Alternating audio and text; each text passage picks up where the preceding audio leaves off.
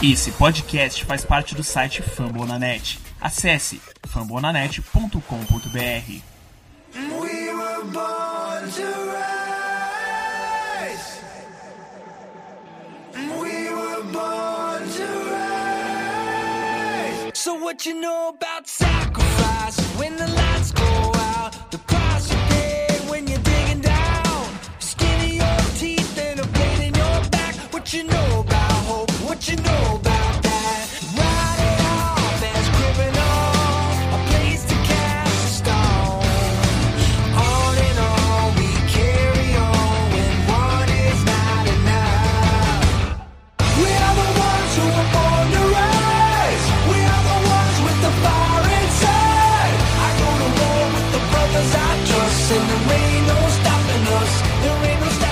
Here we go, here we go, Browns. Bem-vindos a mais um Down Podcast. Eu sou Marvin Abreu do Cleveland Sports BR e eu tô aqui para mais um episódio. Esse episódio é de vitória, galera. Fala, Eber. Feliz com a vitória do domingo? E aí, galera? Muito obrigado de novo pela oportunidade de estar aqui participando com vocês de mais um episódio do, do podcast. É sempre um, um prazer estar aqui trazendo é, um pouco mais de opinião e também muito mais feliz nesse dia é, em que a gente continua comemorando mais uma vitória do Browns. Tenho certeza que todo mundo ainda está é, absorvendo uma nova era que Cleveland está vivendo. Sim, de novo, novamente, uma nova era, né? Porque a gente está a cada, cada, cada semana que passa parece que acontece alguma coisa diferente lá em Cleveland. Mas é, esses últimos acontecimentos parecem ter mexido com os brilhos do time. É, a gente tem jogado de uma forma diferente. E eu acho que tem muitos frutos importantes que a gente vai colher ainda. Muito feliz com a vitória. E vamos dissecar o que aconteceu no, no jogo de domingo. Fala, Robert. Agora me diz, tem um sentimento melhor do que ir para Bye Week com uma vitória em casa? Fala, Heber. Fala, Marvin. Tudo beleza? Eu acho que, primeiramente, novamente agradecer a oportunidade de, de estar gravando mais um podcast aqui com vocês. Podcast importante, né? Mais uma vez aí, pela terceira vez na temporada, estamos aí gravando um podcast após uma vitória do, do Cleveland Browns. Pela essa terceira vez, eu acho que todos concordam, pela terceira vez, com uma vitória muito graças ao, ao nosso franchise quarterback, o Baker Mayfield. E como você disse, né, cara, uma vitória que muitos não acreditavam, mas nós vamos agora ficar de bye após uma vitória contra a Atlanta, moral do time com certeza vai lá em cima, trabalhar no firme e forte para quando voltarmos aí, quem sabe emplacarmos uma sequência de vitória. Gostaria de agradecer aí a galera que nos acompanha aí no podcast, também em relação às páginas nas redes sociais, né, da, da Deckpod BR, seja no Facebook, seja no Twitter, seja no Instagram. A galera tá aceitando, tá tendo uma aceitação bacana a respeito das nossas, das nossas postagens. E aí fica, nós ficamos muito felizes, né?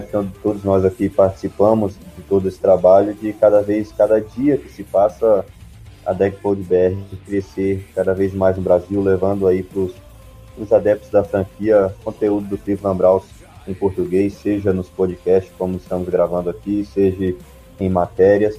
Muito feliz realmente com isso e principalmente, né, com essa vitória do último final de semana.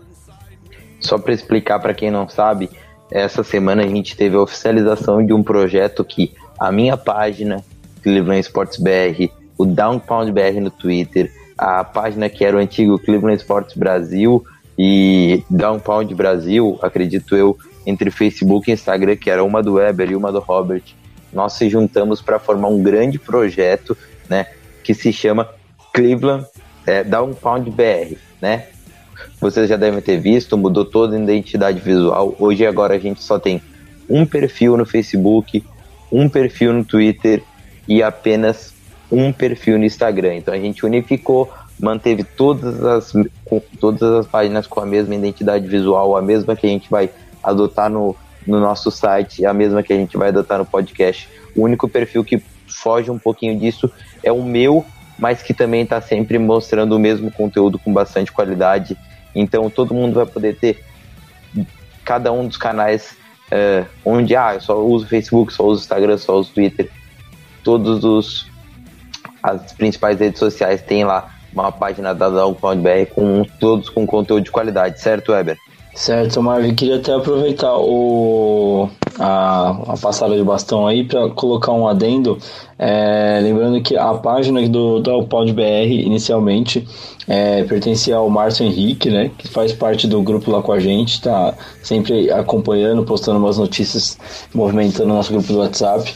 E foi um projeto que, junto com ele, a gente deu início quando a gente não tinha muita movimentação em outras páginas do Browns é, ficou parado por um tempo e aí a gente começou essas conversas para começar a unificar todas essas outras páginas que tinham. Então é só para deixar registrado aí o nome do Márcio, que também participou e tem boa parte de crédito nesse projeto aí. Também lembrando pessoas como o Roberto, que é um dos participantes aqui, o Jackson, o Murilo, que é o Downpound BR no Twitter, né? Que querendo ou não, acho que o Twitter é essa pedra, a pedra esqueci o nome, é, é o, a base, né? A estrutura do, de toda essa construção foi com, com o Twitter do Murilo. Então a gente a gente está muito feliz de estar tá alcançando esse nível. Agora mais de 500 mais de 500 seguidores lá no, no Twitter, acho que perdão, mais de 2 mil seguidores no Twitter. Quase 500 uh, no Facebook. Quase 500 no Facebook. Instagram também já está com, acho que mais de 100, mais de 200, algo, algo assim. O meu perfil também tem 1.300 seguidores. Então, o podcast com mais de mil uh, uh, ouvintes, né? Durante todos os podcasts, acho que chegamos ainda quase na marca dos 2 mil, tendo mais de 100 ouvintes de média por podcast. Então, nos deixa muito feliz além das matérias que a gente entrega para o público. Então, para que nós tivermos essa aproximação maior com o público, essa semana a gente trouxe três perguntinhas para nós respondermos, perguntas que vieram do público. A primeira pergunta é: em quantos anos vocês acham que o Brawl estará disputando um Super Bowl? Quem quer começar aí, galera? Robert. Fala aí, Robert. Você que é o, o especialista aí das análises. Nada, tô longe. Mas pelo, pelo, pelo que a gente acompanha aí do, do Browns, né, pelo, por todo esse projeto que a gente vem vendo da franquia nos últimos. Nesse último ano, principalmente com a chegada do Dorset, eu acho que uma pergunta que se encaixaria bem também ali em relação a essa é em quantos anos nós seríamos um contender na liga, um time que realmente tivesse a possibilidade de brigar para quem sabe é, playoffs, chegar forte nos playoffs para quem sabe chegar ao Super Bowl. E eu acho que isso nós acertamos o draft desse ano e quem sabe mais um draft acertado aí no ano de 2019. Quem sabe ainda em 2019, mas mais provavelmente em dois anos nós conseguimos aí, nós conseguimos chegar como um forte contender da liga. Pode acontecer sim no ano que vem, nós temos o exemplo aí do Jacksonville Jaguars, que em 2016 fez uma temporada bem abaixo, em 2017 chegou, brigou de igual para igual com o Patriots para conseguir ali, para quem sabe, chegar ao Super Bowl, tinha todas as condições. Então pode acontecer com o Browns, mas eu acho que em, em média dois anos aí nós podemos ter um forte candidato a, a, ir longe nos playoffs, acima de tudo, né? E quem sabe, é claro, indo longe nos playoffs, o principal objetivo é chegar no Super Bowl. Heber, tu acha que a partir do ano que vem já tem essa mudança de cultura para uma temporada vitoriosa? Para em 2020 aí a gente tá chegando forte? Cara, eu vou usar um exemplo aqui até talvez meio polêmico, mas é o, é o clube que eu torço no futebol e para mim é um exemplo muito claro, né? É, eu sou corintiano e a gente tinha essa chacota de o Corinthians nunca ter ganhado uma Libertadores, até que a administração do Andrés pegou e falou assim: para ganhar Libertadores você precisa disputar. É, disputar todo ano e ano seguinte você vai aprendendo a disputar e aí um dia você vai ganhar. Então, assim, eu acho que o Browns, com a chegada do Dorsey, começa a ter uma mudança de cultura. É, quando ele chega, ele já começa a limpar a casa, começa a desfazer coisas ruins que tinham em Cleveland. E é muita coisa ruim, tem muita erva daninha que está plantada naquele jardim que ainda tem precisa ser limpada. Mas aos poucos o Dorsey começa a limpar. A gente conseguiu tirar um arbusto gigante, que é quase um pinheiro, que era o, o, o, o, o Rio Jackson, né? E e a gente acabou junto com ele arrancando uma outra erva daninha que a gente não sabia. É, assim, tinha desconfiança, mas começa a ficar mais claro que era o Todd Haley. Ele também, é, que é, aparentemente tudo que, que a gente via na, na off-season, Hard Knocks, tudo que a gente acompanhava parecia ser um cara que ia levar o ataque muito bem. Mas aparentemente, junto com as falácias do Rio, é, acabaram fazendo mais atrapalhadas do que levando o time para frente. E aí você pega os dois últimos jogos sob o comando interino, colocamos assim em aspas, do do Greg Williams e a equipe já tem uma cara totalmente diferente. Então, assim, é, a mudança de cultura está sendo instaurada, instaurada aos poucos.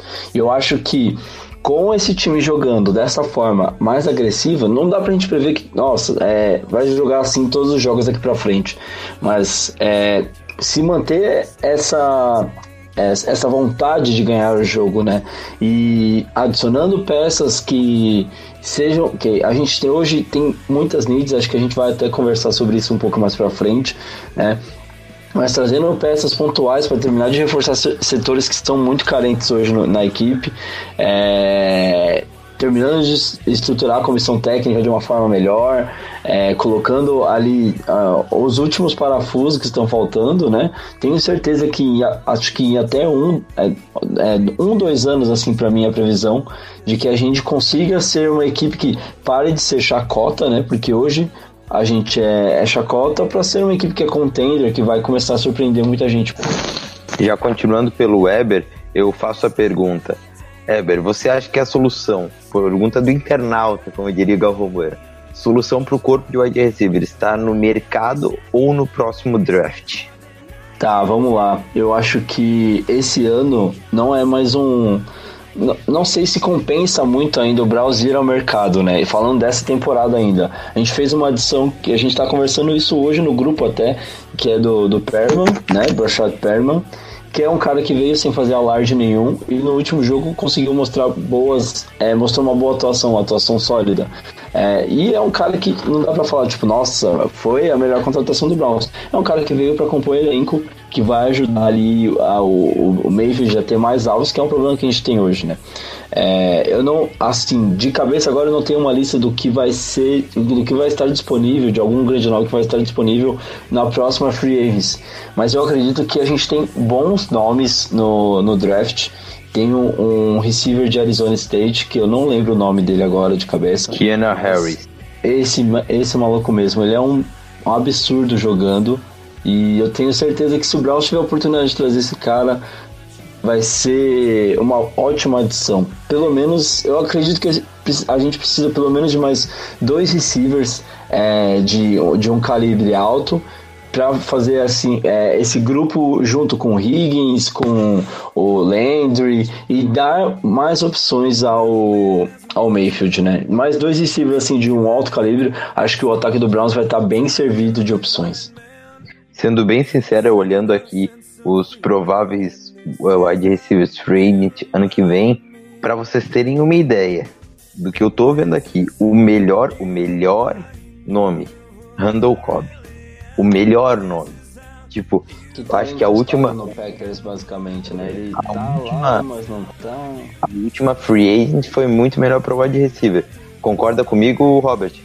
Concordo, eu acho que como o Weber falou aí, né? Acho que para agora, para essa temporada, já com 10 semanas jogadas, acho que não adianta mais você ir atrás do wide receiver na cliente.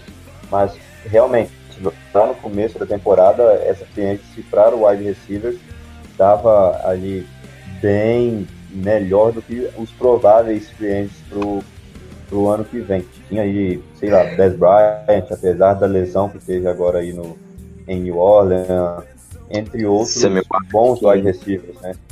Sim, o, e eu acho que a solução para esse, digamos, vou, vou, colocar o termo solução para esse, para os wide receivers, grupo de wide receivers do Browns para 2019, eu creio que sim.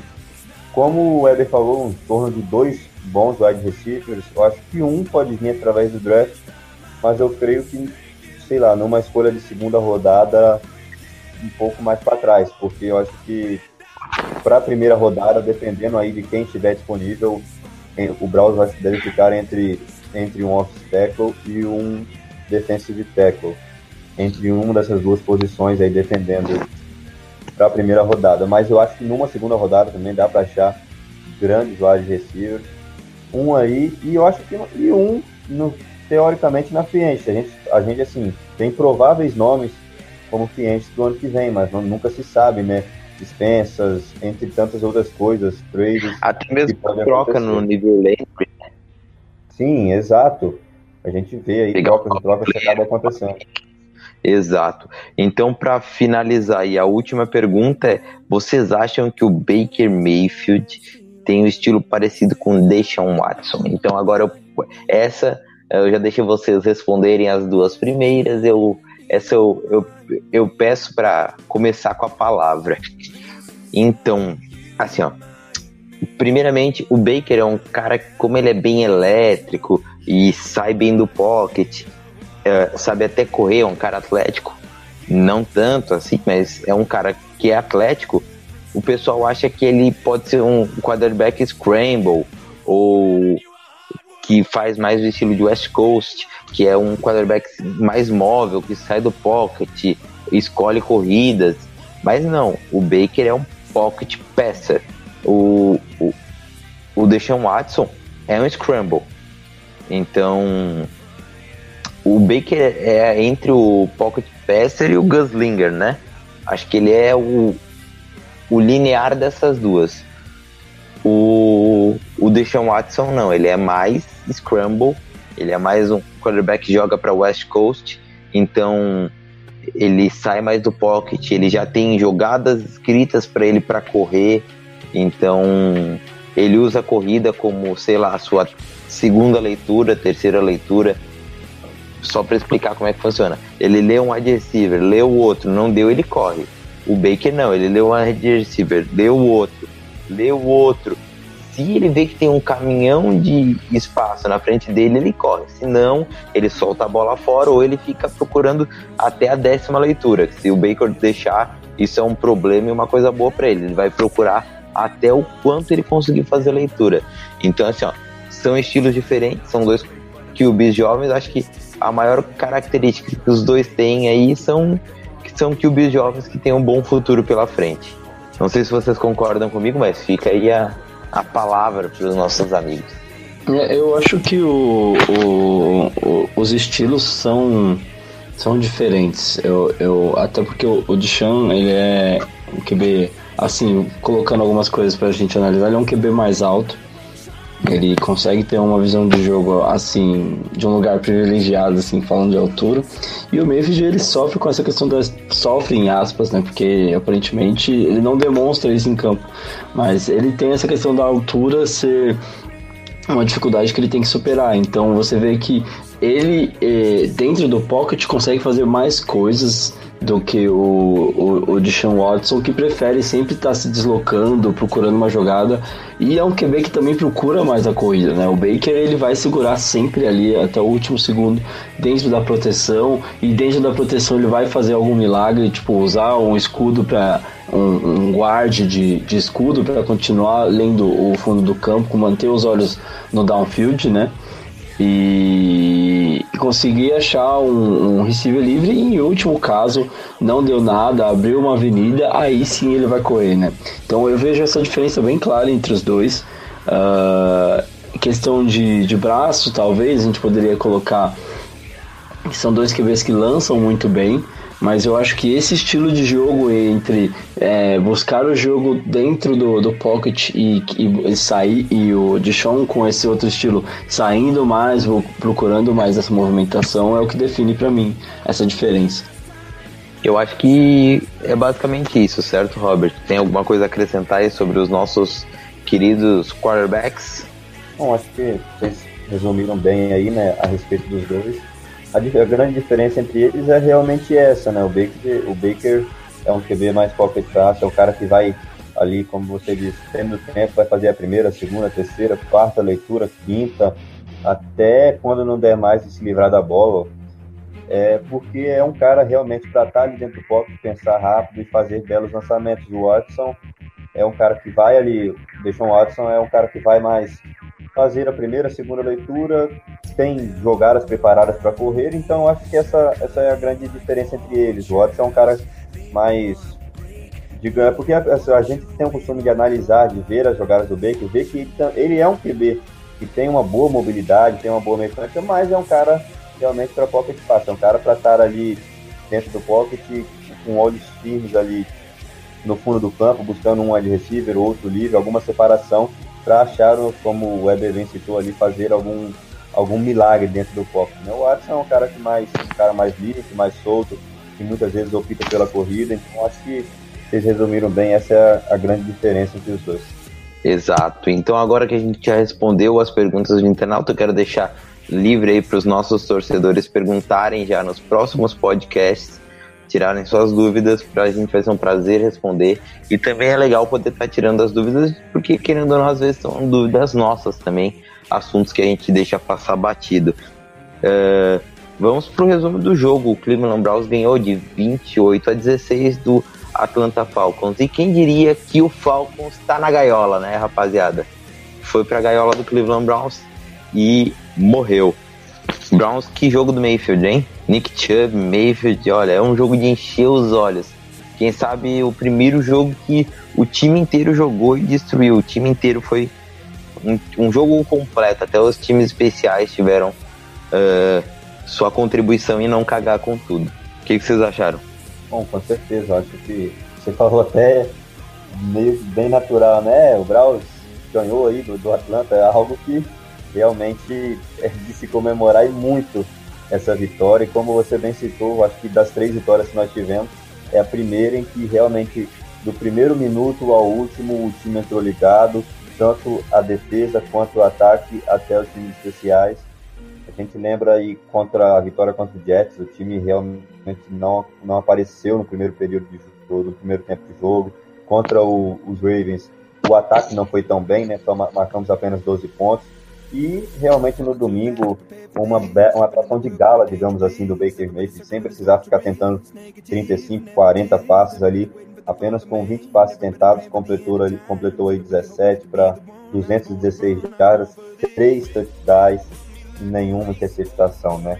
Bom, o Nick Chubb também, nossa, que atuação, que 176 jardas corridas, foi realmente a atuação do ano do Cleveland até aqui, sem dúvida alguma.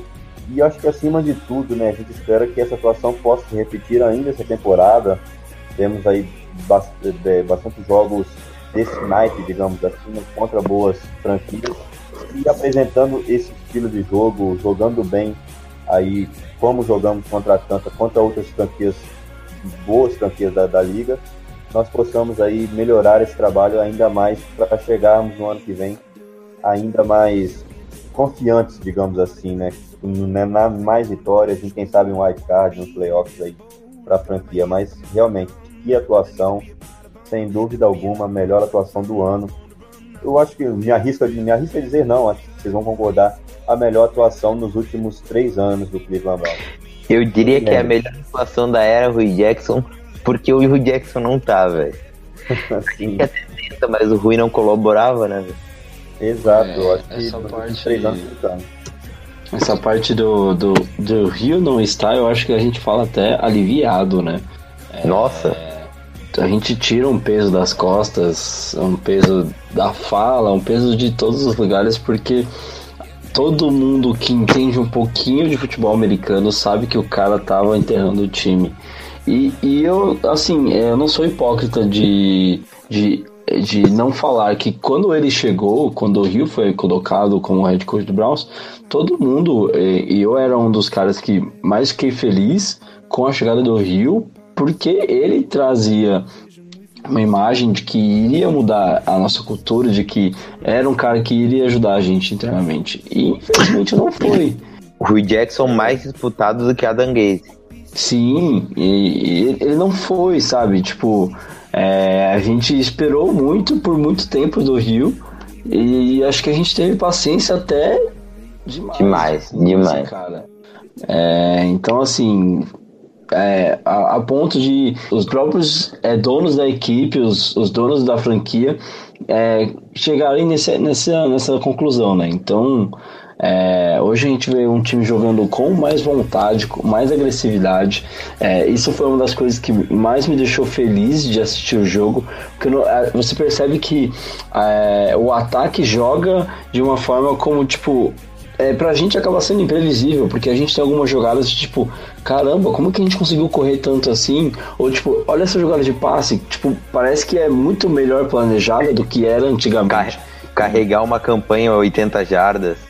Exatamente. E uma coisa que que a gente pode colocar também a disciplina do time tem melhorado, né? É, teve, teve um lance que a gente cometeu, acho que dois, três false starts seguidos, mas a gente estava ali de costas para a parede, então é uma situação ali que você pode até é, é, deixar passar, mas foram sete faltas nesse jogo. Acho que é um dos jogos onde o Brown sofreu menos faltas, né? Forçou menos faltas, podemos colocar assim. Isso já desde o último jogo, né? O, sim, sim. A habilidade poder mental aumentou muito. Sim, eu acho que o Greg Williams traz esse, é, é, essa, essa rigidez na disciplina com o time. Porque ele é um cara muito rígido e ele é um cara que é, a gente percebe que ele tem essa coisa de tipo, se os jogadores fazem cagada dentro de campo, eles vão escutar no vestiário, eles vão escutar quando sai de campo. Então, assim, é, eu acho que a galera respeita muito mais ele do que em algum momento respeitou o Hugh Jackson em muito pouco tempo, né? E o, o Kitchens também entrou muito bem, com boas chamadas, está usando muito bem os dois, os dois running backs que a gente tem. É, tanto que os dois fizeram touchdown na última partida, né? Então, esse combo, Nick Chubb e Duke Johnson, vai trazer os dois felicidade pra gente ainda. Eu acho que vai tirar esse peso do corpo de receivers que não é tão forte do Browns. Né? Eu acho que o, o Kitchens deve ter percebido isso. Falou, mano, eu não tenho bons receivers. Eu tenho o Higgins que tá voltando agora. Eu tenho o Landry que vai me ajudar sempre que eu precisar de um first down. Ele é um cara que é agressivo pra pegar essa bola. O Perman tá chegando agora, não posso saber muito o que fazer com ele. O Indioco tá meio sumido. A gente vê que ele não tá tão envolvido no, no, esquema de jogo. Aparece, faz uma outra boa jogada, mas ele não é mais tão usado como era com o Halley, né? E ele fala, cara, eu vou tirar o peso desses receivers, cara. Eu vou passar quando eu precisar, mas eu vou correr enquanto eu conseguir. Foi basicamente isso que a gente viu no jogo domingo, né? Tanto é que as, as, os passos do Mayfield diminuíram e tem uma, uma porcentagem muito maior nesses dois últimos jogos, né? E passos acertados foram 85% dos passos acertados no último jogo, no último jogo. Mas eu para mim, não sei se vocês vão concordar, o Robert aí vai concordar comigo, mas o, a maior diferença da era Kitchens, da era Todd Halley, é linha ofensiva. Porque o talento do Mayfield tava ali. Ele não tinha tempo para pensar. Cara, eles botaram o Greg. O, o Greg, como é que é o nome do Greg? Desse Greg aí? Botaram o Greg lá. Tiraram. Hã? Greg Robinson. Greg Robson, tiraram o, o Desmond Harrison, mas não é só isso, a linha joga de outra maneira, cara. É, é, tudo é, acho que é mindset e, e o poder de motivação. A linha joga de outra maneira, uma linha dominante para corrida, uma linha dominante pro, pro jogo contra passes. Uh, Mayfield com tempo para pensar e o pass rusher de Atlanta é um pass rusher de presença, não é um pass rusher qualquer na liga. Então, cara, fiquei muito feliz. Eu acho que é isso. Dá tempo pro Mayfield pensar, vai sair bons passes. Eu acho que esse é o, o, o básico, assim. Deixa, deixa ele trabalhar. Ele vai saber o que ele faz. Só antes do, do Robert entrar com o comentário dele, uma coisa que eu acho que é impressionante de ver na, na corrida para 92 jardas do Nick, do Nick Chubb é, é, é, é, muito legal analisar aquela câmera de trás que mostra a movimentação toda da linha. Você percebe que o center, é, o Tretter, ele sobe no bloqueio e o, o bloqueio dele é chave, é pontual pro Chubb, pro Chubb conseguir virar a esquina, né? Pegar a lateral. Ele segura o cara até o último segundo. Quando o Chubb passa, ele solta e já cai no chão, tipo, cara, sabendo que ele fez o trabalho dele. É, é, é, é, muito legal de rever essa cena. E o seguinte, a gente sabe o que aconteceu, né? Mas essa movimentação da linha, os bloqueios funcionando melhor, como você falou, tá sendo sensacional. Não, eu acho que, assim, com certeza a linha ofensiva depois da, da era Hugh Jackson melhorou muito. Eu acho que a, eu coloco muito também isso devido realmente à troca pelo a escolha pelo Greg Robinson. Não, não que o Greg Robinson seja, seja um novo Joe Thomas, longe disso, mas realmente você tem um, na franquia nos últimos 10 anos um, um como o Joe Thomas, uns 10 anos, 10 vezes ao Pro Bowl, e aí você substitui ele com um, um, um drafted, por mais que tenha talento, poxa, você está chegando numa franquia e está substituindo, sem dúvida, um dos maiores ídolos da história dessa franquia, ou seja... Questão muito... de experiência também, né? Exato, pesa muito a questão da experiência e, e, o Greg Robson conseguiu já em duas partidas aí render mais do que o do que o poxa, o Desmond Harrison e sem dúvida, como você falou, se der tempo pro Baker pensar, ele vai sim, ele vai concluir seus passos. A gente viu que ele terminou o primeiro tempo, o primeiro e segundo período, no caso do jogo contra a Atlanta, com 100% de passes certos, dois touchdowns e o rating perfeito. Eu não lembro de, recentemente, de um QB, o que terminar um primeiro tempo dessa maneira. E pelo que eu vi, ele já, ele já foi o, o primeiro QB rookie a conseguir terminar uma partida com mais de 150 de rating. Ou seja, dê tempo para o Baker pensar e ele vai te dar downs, ele vai te dar touchdowns. Então é isso, eu acho que a linha passou por uma boa mudança, está jogando muito agora. E eu acho que muito se deve também à entrada do Greg Robson no time, não queimando o Desmond Harris, o futuro, mas eu acho que esse não seria o momento já para ele vingar na franquia. Eu só queria botar um adendo ao Greg Robson. Ele é um prospecto de primeira rodada, né, do Kansas City.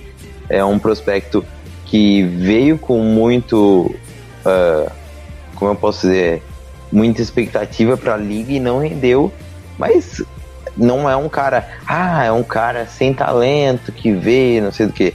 Não, é um cara que foi aquele chamado bust, mas vai saber se não é o, o horário da vitória. O, essa semana, o Joe Thomas falou uma coisa muito interessante no, no Twitter dele. A respeito daquele offensive line do Browns que foi para Kansas, está jogando titular. O meu Deus, o pessoal deve ficar muito bravo comigo que é eu me esqueço o nome. Cameron Irving. O Cameron Irving. Cameron Irving tá de titular lá, suprindo a lesão. E o Joey Thomas falou: tem jogadores que encaixam melhor em equipes e não vão encaixar nunca em outras. E ele falando sobre o Cameron Irving, né? Que um torcedor disse: Ah, o Browns largou o Cameron ele é titular lá em Kansas City e tal. E quem sabe essa é a questão do Greg Robson. É um cara que foi tido como bust, não deu certo, escolha de primeira rodada e agora no Browns fez dois ótimos jogos. A gente não tem nem o que reclamar. O Browns sofreu apenas dois saques desde que ele entrou na linha, né? Então, dois sacks no último jogo, nenhum nesse jogo. Então, porra, cara, a gente tem que ficar é muito feliz e esperar que esse rendimento continue. A linha joga, o Baker joga, o Baker joga, os, os wide receivers jogam, os running backs jogam. Acho que é um ciclo vicioso do bem, né? Eu acho que você citou uma informação importante e eu acho que ela é chave, por mais que ela seja basicamente quase impossível de acontecer todos os jogos, mas ela é chave. O Browns não cedeu nenhum sec essa partida. É, e, e além de, das jogadas fluírem melhor quando a, a linha funciona melhor, a gente evita um problema que já assombrou tanto a gente quando a gente estava vivendo bom, bons momentos com o QB, que é uma lesão. O próprio Baker já sofreu uma lesão é, que tirou ele do jogo. A gente teve que é, ver o fantasma do Tyrod voltando a campo no último jogo. Né? É, então, assim, quanto melhor a linha trabalhar, protegendo o nosso QB, dando esse tempo para que ele consiga executar jogadas, Por mais que, tipo, uma, uma vez ou outra escape alguma coisa, a gente sabe que o Baker tem uma recuperação muito boa de sair da pressão, conseguir manter os olhos no downfield saindo da pressão. O primeiro touchdown é um exemplo muito claro disso, porque o pocket meio que é, estoura, ele consegue fazer um rollout rápido para a direita, olhando para o fundo, porque ele estava olhando para ele tava buscando o Landry no lado esquerdo. Quando o pocket estoura, ele sai para a direita, faz a leitura e acha o Higgins na endzone com um passe que, cara, parece que durou uma eternidade aquele passe. A bola não caía na. na por algum momento achei que até ela ia cair antes da endzone, porque ela não tinha tanta força, mas ela cai certinho na mão do Higgins e nossa, é, é um momento assim que tipo, a gente ainda não está acostumado e eu espero em Deus realmente que a gente costume se acostume com esse tipo de coisa, né? Porque é, é, tanto trauma de interceptação, de jogar ou não dar certo, que quando umas coisas começam a dar certo, a gente ainda fica meio nessa dúvida de tipo, cara, cadê a falta? Não teve nada que deu errado? Tipo, não, não, deu tudo certo, é touchdown. E, e eu acho que, cara, a tendência é cada vez mais essas coisas começarem a dar certo. Eu, eu acho importante vocês me permitirem passar alguns, alguns detalhes aqui da carreira do Greg Robson. Inclusive, me corrigir em algum detalhe. Quer falar alguma coisa, Robert, antes que eu passe? Ou tem algum adendo aí para colocar para nós? Não, não, mas acho que pode passar aí importante então, detalhes Greg Rob... Robson. Greg Robson, como eu falei, é uma escolha de primeira rodada alta ele foi no draft de 2014 a escolha número 2, só que não foi pelo Kansas City, foi pelo o St. Louis Rams, né, que hoje é o atual Los Angeles Rams. Aí ele foi sempre titular lá em Los Angeles. Os únicos sete jogos que o Greg Robson não foi titular foi os sete jo primeiros jogos da temporada de Cleveland. Então, porra, isso é uma informação pertinente, né? Então, um cara que sempre foi titular na carreira inteira. Além disso, Greg Robson, ele uh, jogou no Detroit Lions e ele não foi dispensado pelo St. Louis ele foi trocado pelo Detroit Lions, certo por uma pique alta, né? Mas isso foi na troca de contrato de calouro, que depois o Detroit foi dispensou ele e o Cleveland pegou na waivers. Então é um cara que tem história na, na NFL, que entrou com um uma, como o pick 2, um cara lá da Universidade de Auburn, que tem, uh, tinha expectativas em cima dele. Então, não é um cara qualquer. Não é um cara que foi, ah, o Brown está botando um qualquer aí para quem sabe o ano que vem draftar. Pode ser que drafte um offensive tackle o ano que vem? Acho provável. Mas se o Greg Robson continuar jogando o que estiver jogando, nada justifica. Quem sabe ele encaixou no nosso esquema e é o cara para ser o nosso, offensive tackle. Ele só tem 27 anos, cara. E ele tem todo o perfil de um bom offensive tackle. Então é isso que eu queria colocar para vocês. É, é, é, muito. Eu acho que pra gente, cada vez mais, quando, quando a gente vê é, há, há, dois anos atrás o Browns trazendo o Tretter e o, e o Zeitler gastando uma nota nos caras e a gente viu a nossa linha ofensiva ainda é, tendo problemas, né, para encaixar de vez, né? E a gente ficava naquela, poxa, mas gastou um dinheiro do caramba nesses caras e não tá dando resultado. Tipo, linha ofensiva não adianta você ter dois, três caras que são muito bons, sabe? Tipo, o Joe Thomas fez muito tempo, é, fez muito milagre por muito tempo e é um caso à parte, sabe? Foi pro Bowl ano após ano, todos os anos que disputou foi pro Pro Bowl, mas a gente sabe que, tipo, quando você consegue, é, você não precisa ter uma linha ofensiva sensacional, mas se você tem peças ali dentro que conseguem fazer um trabalho decente, você vai juntando um trabalho decente com um decente, decente, e tipo, você tem uma linha ofensiva que te ajuda a dar um jogo é, melhor para o seu ataque, né? Eu acho que é, é, é, assim, não, não diria decente, porque o trabalho que a linha do Brawl está fazendo já é melhor que isso. Eu acho que é nesse caminho que a gente tem que seguir para conseguir ter um ataque mais consistente, um ataque que consiga fluir melhor. Então, é muito importante é, a questão da linha para o time em todo, né? Sempre é dito no futebol americano que o jogo é ganho nas trincheiras, né? Seja na defensiva e na ofensiva. E hoje a gente tem, quem sabe, os dois, dois dos top 5, top 10 guards da liga, um center que tá melhorando, liga é linha ofensiva, mais até do que linha ofensiva, defensiva, é entrosamento, né?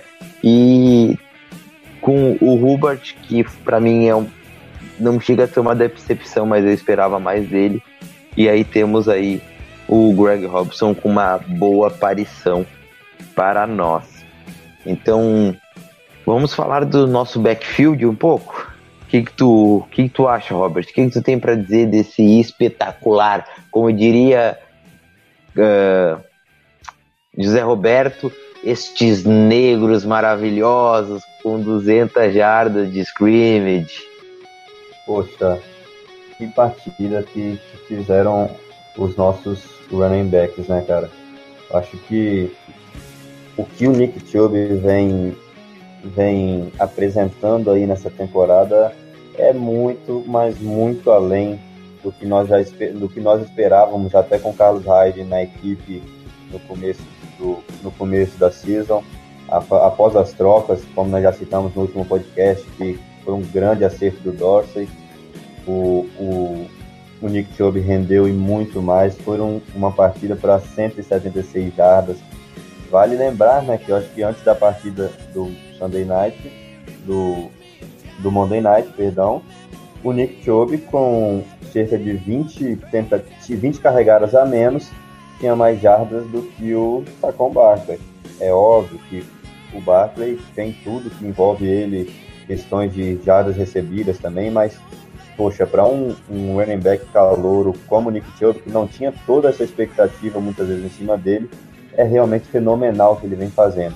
O Duke Johnson foi algo que nós já comentamos aqui no último podcast, né? É um cara que devia estar em campo todos os snaps, principalmente como o Weber falou aí, mediante muitas vezes a falta de qualidade do nosso grupo de wide receivers. Estão sabendo usar mais o Duke Johnson após a saída do Rio Jackson, usando ali tanto como como recebedor, tanto como, como corredor, o, o bem citado pelo Weber, os dois anotaram aí touchdowns no, na, na última partida. Então é, é, algo sensacional, cara. Eu acho que o Nick Chubb com certeza deve ser aí um grande running back de Cleveland pelos próximos 4 a 5 anos na franquia. E, é claro, o Duke Johnson é um cara que também tem bastante tempo aí para ficar e, e ser formar essa dupla que, que já vem dando certo na franquia nos últimos, nos últimos jogos, né? Duke Johnson e Nick Chubb, para mim, que os dois, quanto mais snaps jogados, melhor ainda para a franquia. São dois caras espetaculares. Muitas vezes não recebem nem o devido reconhecimento, né? Como nós citamos no último podcast a respeito do Duke Johnson. Exatamente, mas eu acho que agora é a hora deles brilharem. Uh, porque são dois caras muito importantes. E eu quero aproveitar essa, essa deixa de falar aí dos nossos running backs para citar uma questão mais uh, tática, né? Que o Fred Kitchens trouxe para nós. O Browns jogou um drive inteiro, aquele drive da interceptação que o Hillard sofreu. O, o, o Baker podia ter quatro touchdowns, porque ele estava na linha de 30 no momento que o Hillard tentou aquela trick play e fez o passe para ser interceptado. Então, o Browns estava naquele drive, saiu lá de trás e começou com uma formação que a gente não vê muito no futebol americano, que é uma formação chamada no futebol americano de hoje em dia, né? Uma formação muito conhecida antigamente, muito usada antigamente, que é a wishbone, onde o backfield fica empty, fica cheio, né? Ele fica com dois wide, dois running backs, um uh, fullback, o, o fullback ali no tipo um I formation com os dois running, running backs um pouquinho mais pro lado, como se fosse fazer aquela o Kini QB, né, como se ele fosse ajoelhar na bola, né, com todo mundo fazendo a proteção e só um wide receiver lá do lado. E o Brown jogou um drive inteiro em home pass option usando essa formação e depois em algumas coisas. Eu nunca, eu nunca vi um time usar um drive inteiro com wishbone uh, nos dias de hoje com run pass option. E é muito legal porque dá várias opções. Várias opções que tu via que os running backs pegavam a bola, tipo o Duke pegava a bola, ia correr, o Chubb estava aberto, ele passava pro Chubb num fazendo um passe lateral, um. Esqueci o nome daquele passe. Enfim. Uh, ou que tu via que o cara Um tava toss. aberto ali. Um toss, exatamente. Um pitch seria. Acho que seria um pitch ou um toss, mas é bem nessa pegada. Uh, ou o Baker, que segurava para um e soltava para o outro, ou, e, ou mandava o passe e eles faziam rotas.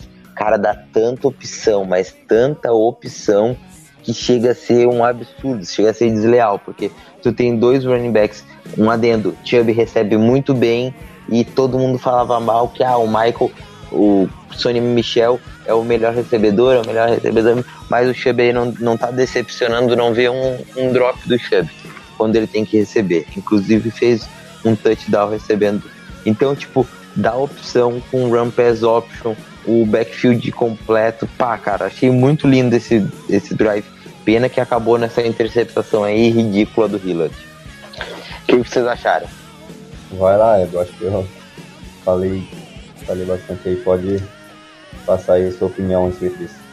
Ah, beleza. Eu, eu acho que não vou me prolongar muito no assunto dos running backs. Acho que o Robert e, o Marvon já falaram é, muito do que eu penso a respeito. É, o, isso que o Marvin trouxe foi é, até legal mencionar.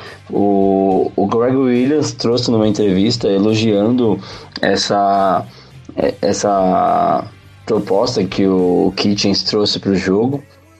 E, cara, já é uma coisa legal de ver que, assim, a comissão técnica se entende, a comissão técnica tá produzindo e trazendo bons frutos para a equipe. Isso é uma coisa que a gente já tinha problemas rolando anteriormente e agora a gente já vê que, tipo, cara, é assim, é uma coisa tão besta, mas que, tipo, de tanta coisa ruim que tava acontecendo com a gente, tipo, já é uma esperança muito grande que a gente começa a ter, né? Uma comissão técnica que entende os jogadores, uma comissão técnica Minimamente competente, né? Exatamente, e é, é disso que a gente precisava é, começar a ter, né? Então, assim, pegar os jogadores e, cara, você pode render mais do que isso, você pode ser melhor do que isso, e eu vou te colocar numa posição onde você consiga render mais do que isso. Aí você pega e coloca o Duke Johnson para receber passe, você pega e coloca ele para correr algumas é, corridas mais abertas, fugindo do contato, né? Porque ele é melhor na finta do que no contato. E, o... e aí quando você precisa ir pro pau, aí, ô Chubby, vem cá, velho. Você que é o cara do pau, então vai lá. Vai, ganha essas jardas no, no braço, ganha no, no peito. Tipo, e o Browns está conseguindo, junto com os bloqueios da linha, ganhar muitas jardas é, depois do contato, né? Você percebe que a, a linha faz o primeiro trabalho ali e aí o Chubb se vira com o resto, cara. É, teve pelo menos três ou quatro corridas, se não mais, que o Chubb ganhou ali no, no bração é, ma- mais de uma jarda, né? Isso sem contar os first downs também que ele conquistou. Então, assim, é muito bom saber que o Browns tem esse equilíbrio de, de jogo corrido com uma opção é, mais veloz, bu- buscando mais a finta, e uma power run, né, como a gente costuma falar com o Chubb, que também pode fazer esse trabalho que o, que o Duke faz, né, de é, velocidade, tanto que o cara meteu um TD de 92 jardas, não é não é só porque ele é forte, o cara corre muito, ele corre muito bem. Então, assim, acho que hoje a gente está muito bem servido de running back, obrigado, né? Ah, só tomar cuidado com esses running backs que querem passar a bola pra gente trabalhar um, um pouquinho melhor nessa questão. Exatamente. Que passe ruim. A bola A ficou bola fica pendurada muito tempo, né? E o safety ele tava até distante da jogada, ele tem todo o tempo de ler, ele tomar um café, e aí no caminho ele pega uma revista, intercepta a bola e aí vai embora quase pra casa. Ele tinha que ter lido, velho. Ele tinha que ter lido. Eu acho que o, o, o- Ainda bem que ele é running back, não é, não é quarterback, mas o Kitchen tinha que ter dito, ó. Se tu vê que o Mayfield vai estar sendo marcado. Bola, meu filho, não precisa passar. bola. Não, obrigado. Exatamente, não precisa passar, você não é obrigado. Faça isso com você. Mas eu acho que é isso da minha parte sobre os running backs. É, é muito contente com o trabalho que está sendo feito. É, running backs e linha ofensiva é um, é um grupo que precisa estar ali em sintonia e a gente- acho que a gente está criando muito isso, né? É, eu não, não tenho uma análise precisa da defesa do Falcons contra o jogo corrido, mas no último jogo eu acho que é, a gente conseguiu é, ser muito superior à defesa deles no, com o jogo corrido, né? Isso que eles tiveram a adição do Bruce Irving, que já estreou contra o Browns, e é um baita defensivamente contra o jogo corrido, né? Foi, acho que foi um dos caras que mais deu tackle ali na linha de scrimmage contra os nossos running backs. É só botar um adendo agora sobre os wide receivers para a gente passar para a defesa. Uh, Antônio Calloway, duas recepções para 39 jardas e foi target, né? Foi target em duas jogadas. Nick Chubb, três recepções, uh, 33 jardas, target em três rodadas. Richard Perman, duas recepções, 33 jardas e foi target em duas jogadas. Duke Johnson também, quatro recepções, 31 jardas, target em quatro, então esses passos tudo certos. O único recebedor que o Baker errou passes foi pro Jarvis Landry. Lembrando que o Higgins teve uma recepção, 28 jardas e aquele touchdown absurdo. Quem sabe o touchdown mais bonito que a gente vê em anos, que foi um, pelo um QB do Browns, aquele scramble com um bootleg que o Baker fez, uh, achando o Higgins na end zone para um touchdown estupendo. Então deu uma melhorada bastante. O Baker acionou nove recebedores diferentes e isso é muito legal de ver. Vamos para a defesa eu quero que o Robert comece aí a desvendar os mistérios dessa defesa magnífica que teve um ótimo jogo no último jogo. Bom, novamente, né, pelo digamos assim, voltamos, a defesa voltou a ter uma grande atuação, né? A defesa que já era tinha um ponto positivo nesse começo de temporada, nos, ali nos seis, sete primeiros jogos, era defesa, muitas vezes.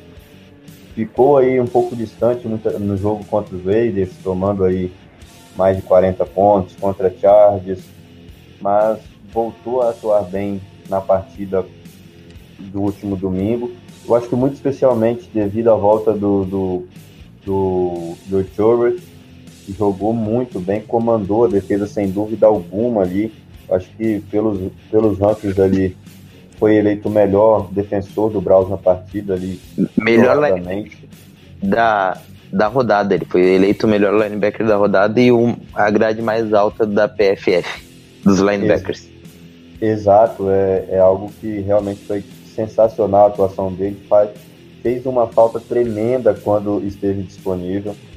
Eu acho que é algo importante que a gente pode citar na defesa também, e que eu até comentei com o Weber antes do, da transmissão se iniciar, foi que nessa partida nós novamente enfrentamos uma, uma equipe que tem três grandes wide receivers, um fenomenal que é o Julio Jones, um outro grande wide receiver que é o Sanu, e um prospecto agora calouro aí de pique alta de, de wide receiver que é o Calvin Ridley e chegamos a enfrentar equipes assim, e foi o, o Pittsburgh, os Pittsburgh Steelers em outras duas oportunidades, que eles também tinham o Anthony Brown, tinham o, o, o Juju e um calor, o James Washington. Mas nessa ocasião contra os Steelers, o Denzel Ward, que foi o responsável por marcar o wide receiver 1 da equipe dos Steelers, no caso do Anthony Brown.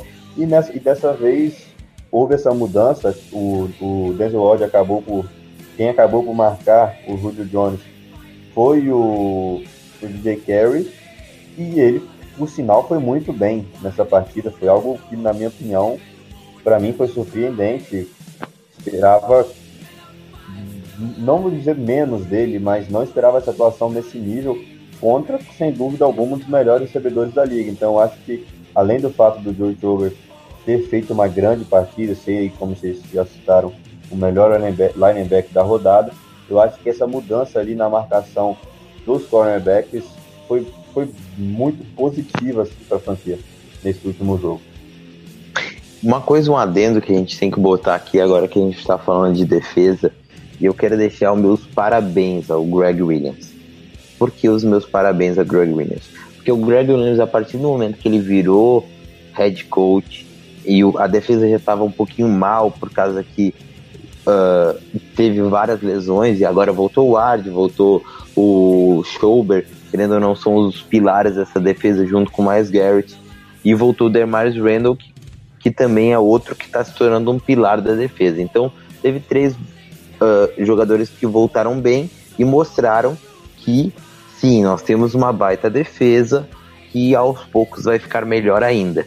Mas o detalhe para mim que foi, acho que a peça-chave, a masterpiece da defesa foi o Greg Williams botando a mão na consciência e falando assim, ó, calma, nós temos erros na minha defesa. É uma terceira. Cara, uma coisa que eu nunca vi em dois anos de Greg Williams. Era uma terceira para 20. Os caras estavam próximo à zona de field goal. Tava ali, era como se fosse um field goal de 53 jardas.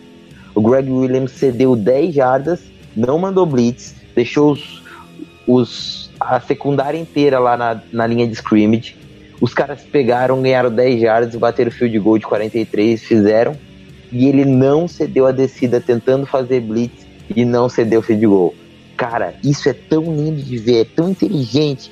É, mostra, sim, eu sou maduro o suficiente para entender que o time vem primeiro das minhas convicções. E, porra, ver um cara como Greg Williams, que é cabeça dura, fazer isso, velho, é, é um tapa na, de, de, luva, é um soco na cara do Hugh Jackson e do Todd Haley, velho. Porque, puta, velho, isso é, é, é muito mostrar um cara maduro, entendeu? Eu não sei se ele vai repetir isso, e ele demonstrou em outras vezes durante esse jogo. Uh, um exemplo disso, de leitura, de saber analisar o mismatch, foi ele botar o, o como você bem citou, Robert, o Kerry, que é físico, junto com o Julio Jones, e botar o, o Ward junto com marcando o Calvin Ridley. O Ward botou o Calvin Ridley no bolso até o final do jogo, até o quarto período. O Calvin Ridley tinha uma recepção para nenhuma jarda. Isso é, porra, isso é é coisa linda de se ver, cara. Pô, pra quem gosta de coaching, pra quem gosta de.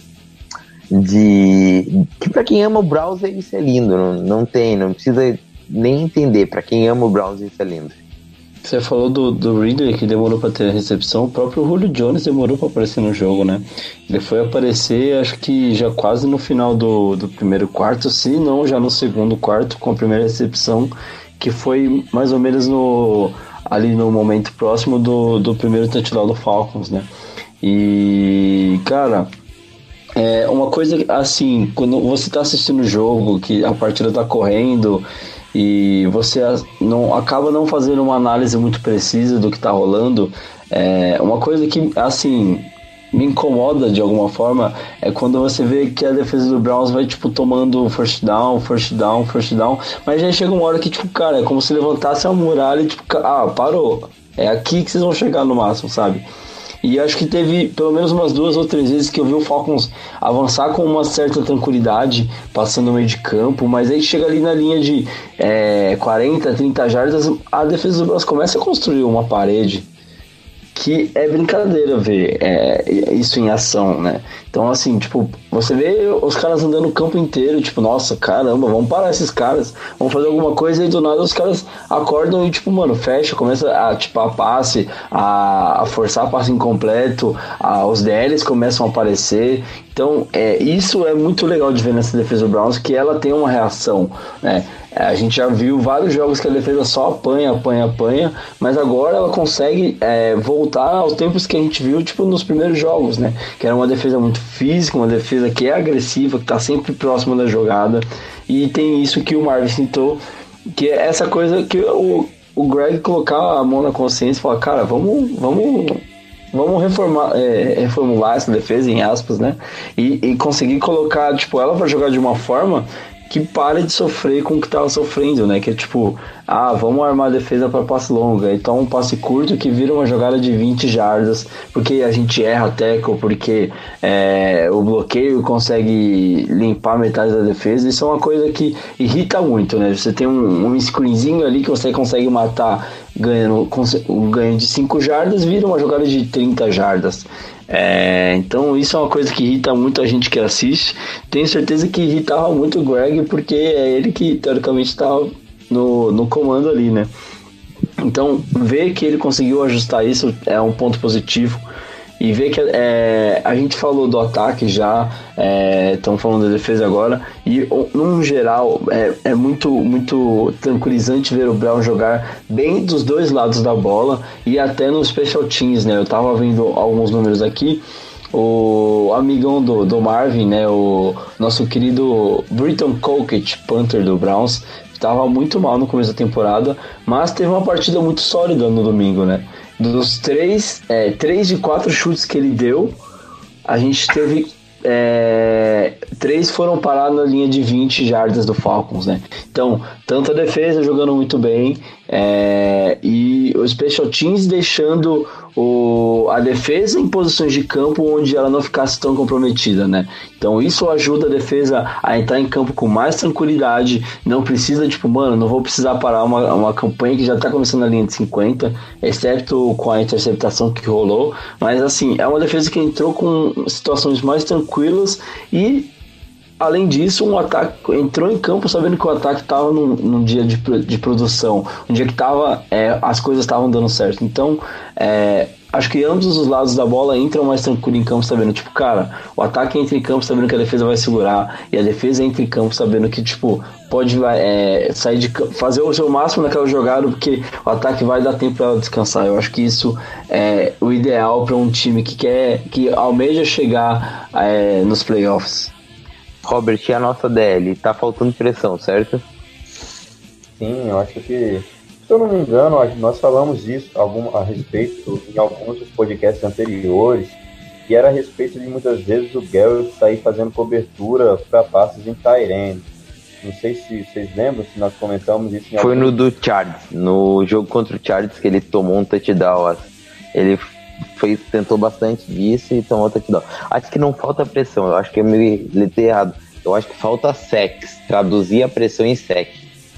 Exato, eu acho que nós olharmos ali, né, peça a peça, nós temos uma, uma boa DL, o Ogba jogando, jogando bem essa temporada, o Ogba joga então ali como defensive, defensive tackle jogando muito bem, estão, como você citou, estão conseguindo a pressão, mas muitas vezes acaba faltando o sec. Não adianta você esperar só do Miles Garrett fazer o sec. E ele vem fazendo, que vale, vale lembrar, em 10, em 10 semanas até que ele tem 9 secs, ou seja, é um número bem expressivo.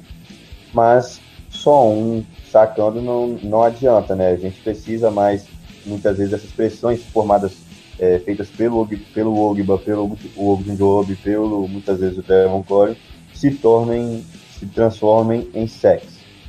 É isso que está faltando. Eu acho que isso se alinha também muitas vezes à falta, a falta de snaps. Que seja ali no lugar do Ogba, ou que seja ali como linebacker chegando ali para pressão, para blitz, para tentar sacar o quarterback adversário. Isso aconteceu duas vezes no jogo contra a Atlanta, mas salvo engano, uma já no, com um jogo bem decidido ali no final. Então concordo com você, realmente está faltando transformar essas chegadas no quarterback adversário em sacks. O, o, último touchdown que nós sofremos no jogo contra a Atlanta é algo que dá para deixar, que deixa isso claro que você citou, né? Você vê que a defesa consegue fazer a pressão, a DL consegue fazer a pressão, consegue ganhar da, da linha adversária, só que na hora que chega no Matt Ryan, simplesmente não consegue sacar. O Matt Ryan ali correndo correndo e correndo para trás, faz joga a bola para cima e consegue marcar o touchdown, ou seja, um pouquinho mais de intensidade muitas vezes transformariam essas pressões em sacks. E como nós dissemos, eu acho que é uma posição que a defensive tackle muitas vezes talvez o Cleveland possa buscar alguma coisa aí no, no draft do ano que vem. Não para a vaga do Open Joe, é claro, que está jogando muito, mas sim ali para o Trevon Collins. É, é importante lembrar que o Brown teve quatro, bateu quatro vezes no QB, só derrubou duas e nenhuma delas foi mais Garrett. E normalmente ele tem jogos acima disso. E o Avery jogou alguns snaps até de DT e fez uma pressão bem forte por dentro. O Anthony Zete, eu acho que ele teve a melhor partida como um Brownie, né? Jogou muito e eu acho que foi um dos caras bem importantes aí também para na, nessa, na nossa DL. Acho que foi o, sendo bem sincero para vocês, acho que foi o jogo onde mais teve uh, rotatividade na DL. Eu me lembro do Zettel jogar, uh, o Chris Smith teve sec, o Avery jogou bastante, então teve uma, uma rotação ali dentro da DL bem grande, que era coisa que a gente não, que a gente vinha reclamando também do Greg, e o Greg nos escutou aí e fez uma rotação dentro da DL que é para deixar os caras mais descansados, né? Então, acho que agora só para terminar, falar da nossa secundária e jogou muito, jogou muito. Demars Randall é uma segurança, é, é um cara que, pô, cara, eu fico muito feliz de ter o Demars Randall, ainda mais do jeito que ele viu, veio. Mas o meu adendo hoje para secundária, além de o Denzel Ward que botou o, o Ridley no bolso, como a gente já falou, o Ridley no bolso. Uh, o TJ Carey teve uma boa partida. O Boric 1, que jogou muito também, teve, acho, sua melhor partida no ano. Mas, para mim, cara, o, a jogada defensiva foi aquele tackle monstruoso numa terceira para polegadas que o cara tava cruzando a linha de scrimmage, o Peppers veio, se jogou e deu no meio. Achou big hit foda, velho, cara. Que coisa linda. Aquele tackle lá é. Putz, aquilo ali sim é. É colírio pros meus olhos.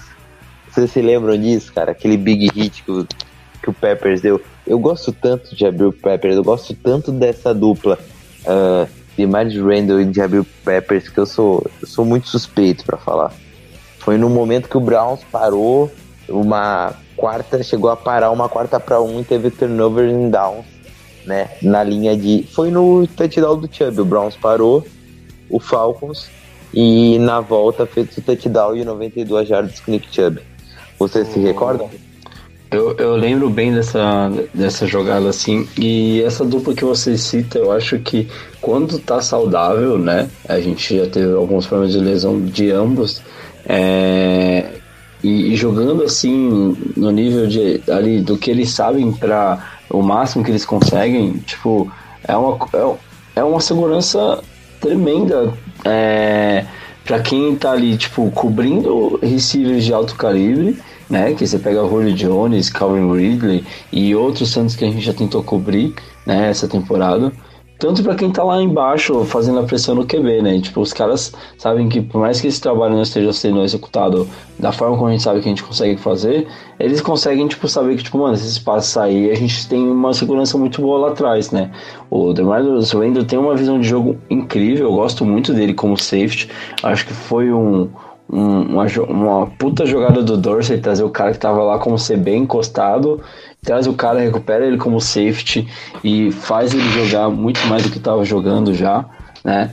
E você coloca o Jabil Preppers no lugar onde ele sempre deveria estar jogando, que é batendo nas crianças que, que faz maldade no backfield, né? Ah, você quer passar aqui, então toma esse big hit aqui e pode parar de gracinha, né? Eu acho que é muito esse trabalho do, do Jabil. Eu não me lembro de, de uma jogada assim, ó, bem na linha assim do touchdown, que o cara voou e pum, parou e, e os caras não deram touchdown, porque normalmente os caras dão touchdown. E ele conseguiu parar assim, ó, um milímetro antes, o cara não entrou na endzone dele no meio. Pá! Oh, coisa linda aquele big hit. É, a defesa do Browns apareceu muito bem em, em pelo menos duas situações de, de quarta descida para um na endzone, né? É, sendo que até a, a, ali onde o, o Falcons estava esboçando uma reação, é, eu acho que é o mais importante, né? E eu, um momento assim para mim é, que é chave, tanto que foi o, o que deu a vitória pra gente, é a, a pressão que a defesa consegue fazer no, no, numa última tentativa do Falcons ali, que o Matt Ryan fica cinco dias com a bola, a, a secundária segura muito bem toda a marcação, e é aí a gente vê é, camisa 50, eu nunca lembro o nome dele, que chegou recente. Chris Smith. É esse mesmo, ele consegue fazer toda a volta, acerta junto com outro tackle que chega na mesma hora junto, força o fumble, e aí você vê essa coisa de, de guarde, não é um cara que geral, tem muitos jogadores que não sabem recuperar fumbles, né? Porque para recuperar um fumble você não pode ir de pé, abaixar, pegar a bola, você tem que se jogar na bola. Do momento que você vai só para ah, dar uma bola caiu no chão aqui, você vai tomar uma paulada e vai soltar essa bola de novo. Foi o que aconteceu, e aí vem o Jimmy Collins, recupera o fumble para finalizar o jogo. Olha aí, tá mais uma vitória do Browns. tanto. Jamie Collins, primeira vez que ele corre na temporada foi para recuperar esse fumble. Nem pareceu o Jamie Collins morto. Por sinal, correu muito o Jamie Collins nesse jogo, jogou bem. Mas eu achei engraçado que o Jamie Collins é sempre muito, assim, meio devagar e tal. E correu pra caramba pra recuperar esse fumble. Jamie Collins foi o líder de tackles do Browns nesse jogo. Ele teve nove tackles. Questão de mudança de postura, quem sabe? Eu acho que é, eu acho que todo time a gente pode analisar de alguma forma. Não, é, não dá pra dizer que todo time de alguma forma tá aquela cultura do brasileiro de fazer o corpo mole para derrubar o técnico, mas eu acho que o Jamie Collins poderia entrar nessa lista de tipo, cara, agora eu tenho um técnico que, que me faz ter vontade de jogar por ele, vou jogar por essa equipe, por, pelo técnico, e o rendimento do cara sobe. Sobe, tipo, absurdo. Porque o Jamie Collins é um cara que sabe jogar. Ele só precisa ter a motivação para fazer isso. E eu acho que quando ele tá num dia inspirado, é, a defesa do Browns é outra, com certeza. Com ele e o Schauber ali no meio, é, é um outro time. Isso, sem dúvidas. Então vamos para o final. A gente já analisou aí essa grande partida que o Browns teve. Agora o Browns entra em bye week. Então é aquele momento da gente descansar a cabeça, rever os jogos do Browns, ver lances do Mayfield Uh, é tempo da gente. E, e, folga pro pessoal, né? Que, que, o Greg deu, deu uma folguinha na segunda e na terça pro pessoal por causa da vitória. Isso é muito bacana de ver, né? Você vê que o ambiente já é outro, já, né? Coisa linda, coisa linda. E, e eu acho que é, é importante tudo isso, porque gera confiança. Tu vê o clima do vestiário, era, porra, era um clima muito, muito bom, assim, muito bom. Então, é uma coisa que, que motiva muito o cara a jogar. Acho que essa confiança do Red coach e os jogadores, né? É, esse, essa parceria. Tu vê o Mayfield dando vários soquinhos no Greg, o Greg abraçando o Mayfield e tal. Pô, isso é show de bola. E só um adendo também a liderança do, do Baker dentro e fora de campo é coisa linda, né, velho? É um, é um menino que tem uma, uma posição de líder dentro do elenco. Isso é. Eu acho que pra gente é, é o melhor cenário possível, sabe? É conseguir encontrar um QB que já mostra que, cara, eu posso ser sim o, o franchise quarterback dessa franquia. E a cada jogo que passa continua mostrando pra gente que pode sim, né? Acho que esse clima do vestiário que você cita é, é perfeito. A gente viu aquele vídeo do pós-jogo, do, do discurso do Greg Williams, falando que é, os jogadores precisam acreditar que existe um futebol americano muito, muito bom ali dentro. E aí ele pergunta, vocês acreditam? E aí todo mundo responde, sim, a gente acredita que tem um time muito bom aqui. Todos os jogadores, a gente que acompanha, sabe que tem um potencial gigante dentro daquele vestiário. E eu acho que isso é uma... Alguém colocar para fora esse potencial, né? Uma alfinetada no Rui, né? Que disse que o time não era bom o bastante, botou a culpa na, na capacidade técnica do time. E aí, ó, ganhou do Falcons. A gente não pode esquecer que o Falcons, há um, um ano e pouco atrás, dois anos, tem o Matt Ryan MVP e o Falcons uh, só não ganhou o Super Bowl porque amarelou, mas era, é time campeão de Super A base tá toda ali quem sabe até melhor, mas a base está toda ali. Então acho que isso é, são coisas importantes se dizer. Enfim, chegamos aqui a mais o final de um episódio de um Down Pound BR. Eu quero agradecer aí ao Robert, agradecer ao nosso amigo Weber e agradecer a todo mundo que nos ouviu até aqui. Obrigado, deixem perguntas. A gente vai tentar fazer um episódio especial aí nessa bye week para não deixar vocês sem episódio. Então, muito obrigado a todos. Encerramos. Here we go, here we go, Browns. E eu só quero avisar que onde é que esse Falcons tá? Tá na gaiola. Valeu, rapaziada. Falou, abraço. Tchau, tchau. Valeu, galera. Obrigado pela oportunidade aí. Lembrando que depois da bye week vem Bengals, duelo de divisão muito importante aí, a preparação. Vamos fazer a, as reza brava para que as vitórias continuem aparecendo. Valeu, uma ótima, uma ótima semana para todo mundo aí. Robert, falou amigão, tudo certo? Valeu galera, novamente agradecer a oportunidade dessa gravação, poder estar participando. E vamos aí, né? Como você falou, semana de baia agora daqui para frente. Vamos dar uma olhada aí nos highlights do Baker Mayfield e ter mais vontade de ainda esperar a próxima semana ansiosamente para ver o Baker jogar, para ver se conseguimos repetir essa tremenda atuação contra o Falcons. Valeu, um abraço e continue aí seguindo a Dagpod BR, compartilhando com os amigos. Pode ter certeza que o apoio de vocês é muito importante no nosso trabalho. Valeu. Que essa torcida vai ficar gigante, rapaziada. Falou, um abraço e tchau.